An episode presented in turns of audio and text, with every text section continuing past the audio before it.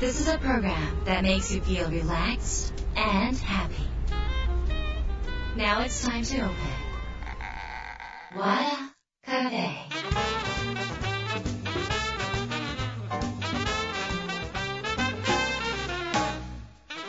和田カフェのオーナー和田博美です やる気満々の人もちょっと明日が憂鬱な人も明日笑っていけるよ。う今夜もワクワクをお届けします。改めましてこんばんは和田博美です。えー、っとですねあの皆さんあの最近ちょっとあの宝物っていう私の小説が、えーこれ2019年に、え出版したものなんですけど、えー期間本なんだけど急にちょっと火がついてでその火がちょっとこのなんとなくねまだまだまだ炎上ぐらいは言ってないんですけど炎上っていうのはね なんかそうもう大爆発までは言ってないんですけどちょっとずつその火が広がってきていろんな書店さんですごく応援していただいていて。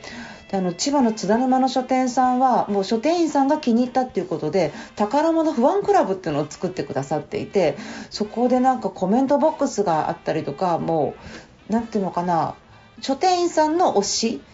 で、え広がっているっていうことですね。本当にありがたい限りでございます。ありがとうございます、えー LINE アットで宝物応援隊っていうのがやってまして今150人ぐらいの方が仲間になって入っていただいてます、えー書店さんの展開とか地方どんな風になってるのか見えないので、えー写真撮ってきてくださいっていうことで写真撮ってきていただいたりとかそこで本買っていただいたりとかしてる応援隊の方たちです、えーこの応援会の方たちはどういう特典があるかっていうともし、えーその宝物が朝ドラになったら私がパーティーを開くと。それでご招待しますよって言ってるんですね。いやでも150人ご招待するのかって今ちょっとすごい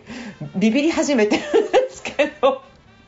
でもあのまだ、えー150円入るとホテルとか貸し切りになるのかなって感じなんですが一応、えーやります。えー LINE アット宝物応援隊で検索していただくとオープンチャットがありますのでそちらの方に、えー朝ドラになったらパーティーに和田博美が招待するぞっていうね。そうなんですよ。そうなんですよ。もう、えードカーンとやりますよ。なのでぜひ、えーそちらの方あのえちょっとご参加していただければと思います。えーっとまあ、あの新聞広告とかもあの出版会社さん広告出しますよってこう言ってくださらないというかあのビジネス書ばっかりやってるとこの小説の専門の出版会社さんとやるのは今回初めて双葉社さんって小説ばっかりなんですけど初めてなんですけど知らなかったですねやり方が全然違う。でまあ小説というのは本当にその中身で勝負しますみたいなね。そういうなんていうのかなこの力強さみたいなものを感じますね。売り方がまたちょっと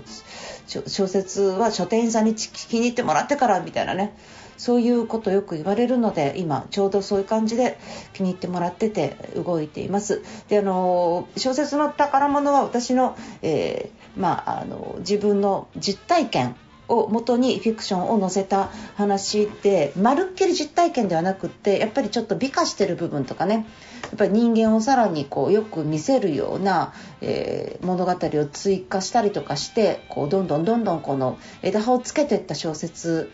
なんですが、えー自分の中ではこの小説を書くことによってそのずっと私は父親が苦手で本当に苦手だったんですけどこの小説書いた時は父が死んだあと1年以内に書いてるんですね。こう苦手だった父をどうやったら好きになれるかなと思った時にやっぱりその自分の中でのその父親目線っていうか父はこういう気持ちだったんじゃないかもしかしたらこういうふうな気持ちが裏にあってこんなふうに行動してしまったんじゃないかっていうその父方の目線で物語を構築していくとすごく自分の中でその父との人間関係が、まあ、亡くなってからなんだけど折り合いがついたってね。それがまああの宝物っていうところに表現をされています。なので、えーっとちょっと読んで後半戦ですね。大体最終章あたりまで読んでいただくとそのあこういうふうに折り合いつけたんだなこういう書き方で物語を締めることによって人間関係の折り合いつけたんだなって分かっていただけるかなってちょっとネタバレになるんですが。と思いますので最終章ちょっとそういう気持ちで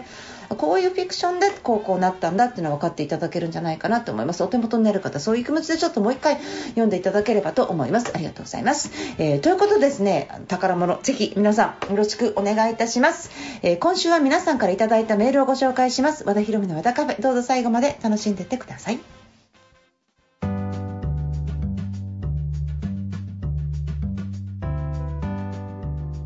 和田博美の和田カフェ。今週は番組に届いたメールをご紹介します。ラジオネームアンナさんです。和田博美さん和田カフェを毎回楽しく伺い伺わせていただいてますね。毎回楽しく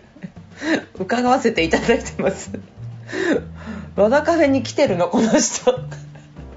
毎年和田博美さんは和田カフェにいらっしゃってるのかな？この動かわせてカフェにいらっしゃってるん。ですありがとうございます。そして和田さんの世界に魅了されたのは和田さんの要点思考の本がきっかけです。今まで仕事を勉強でかなりスランプも経験してまいりましたが和田さんから元気をもらっているのになんとか明るくやってきています。無論和田手帳も使っていますよ。ここから質問になりますが、えー、よく勉強は仕事は仲間がいると聞きますがそれを応援してくれる家族と捉えてもいいですよね。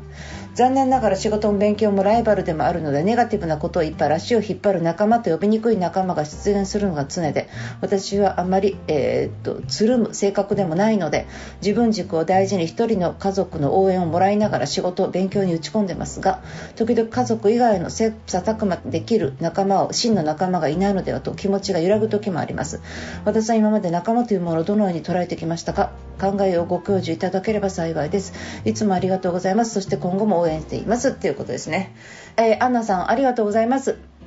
手帳も本当にありがとうございます。えーとですね、あの仲間がいた方が、えーと、ゴール達成はしやすいと言いますがこれは、えーと、人それぞれの好みがあるので絶対仲間が、えー、いるといいっていうわけではないんですね。なんかあの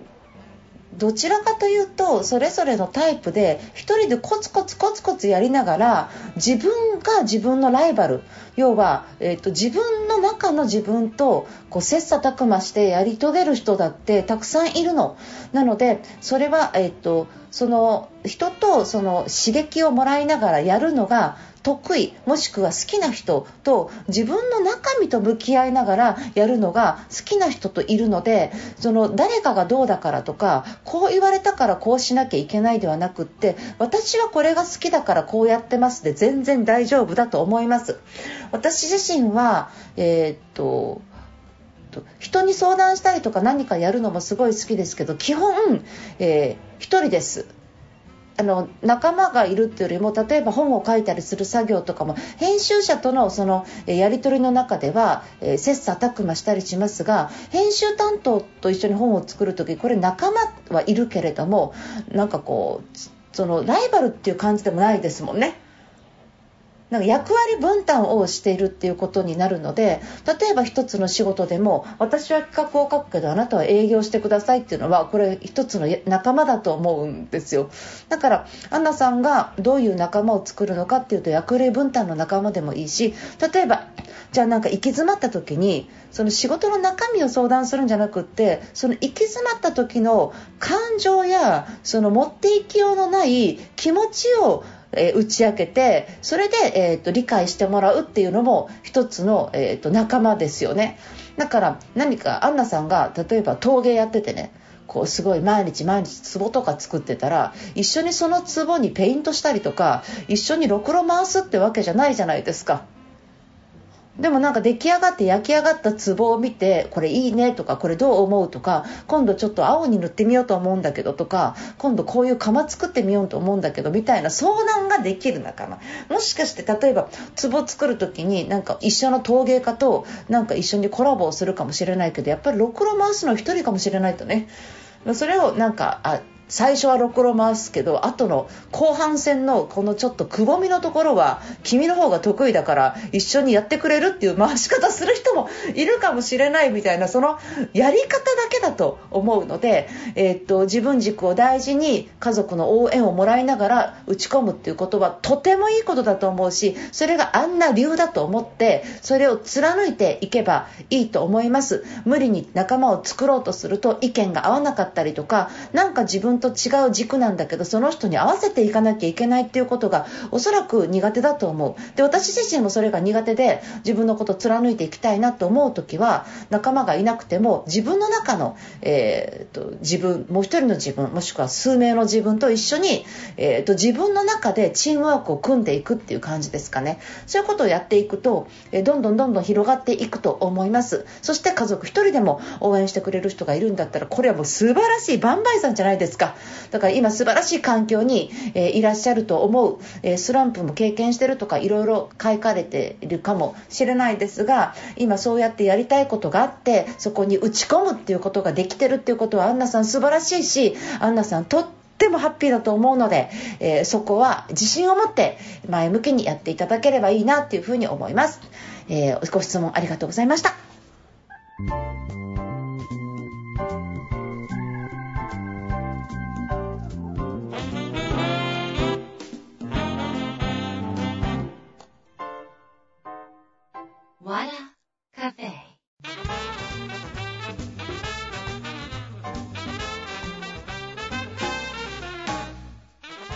和田博美の和田カフェいかがでしたか？えー、ここでお知らせです、えー、要点ファシリテーター講座。これはですねカルタを、えー、実際に使いながら要点思考を理解して、え自分の中に腑に落とさせて伝えていくという役割の、え資格講座になります、え、っとカルタを使うだけなのでエデュケーターほど難しくなくそれでいてご自身の講座とかいろんなところに広がりを持てる、えまあ、普通のカルタだけ買ってもいいんだけれどもその他のカルタ、え販売してないカルタも使ったりとかねそういうことがができるファシリテーターになりませんかっていう講座ですね。1回目は4月の24日90分で行います、えー、私が担当しますので、えー、ぜひこちら、えー、うちの和田博美の、えー、公式ホームページの方からぜひご参加ください。よろしくお願いします。カルタだけやるって言ってもなんかイメージパッと湧かないかもしれないんですがこの通常ね、まあ、あのそれそれだけでも十分良かったが出てくるんですけどあの、えっとですね、例えば、うんとまあ、財布落としてよかったっていう風に選んだとしてもこう良かったって何種類があるんですね。その人の性格とか、えーとまあ、タイプとか傾向によってね。例えば新しい財布が買えてよかったっていうのはこれ未来に対する、えー、イメージ付けですよね。で例えば、えーと、たくさん入ってなくてよかったっていうのはその現実の肯定感だったりとかね。なんかそのえっ、となんなんていうのかな素敵な人が拾ってくれたから今度から気をつけようと思うのはこの過去の反省から来る行動見直しみたいな良かったってこういろんな良かったがあるんですよね。そカルタやりながらそのいろんな良かったを誘導できたりするとやっぱりものすごくこのカルタ一つ一つのゲームが深くなっていくんですね。ただそれはやっぱりカルタを買ってもらっただけではちょっとできないのですごくその深い部分を身につけていただくとご自身1人でカードゲームする時でもどんどんどんどん要点思考が身についていくんですね。だからとにかくその練習しなきゃいけないんですよ。要点思考を定着させるために。そういう練習ができる機能を身につけてる。これすごい一生絶対一生これ使える機能をまあ、1万9800円というかもう格安でもファシリテーター資格も取れてそれで自分自身に予定思考が身につくっていう。まあ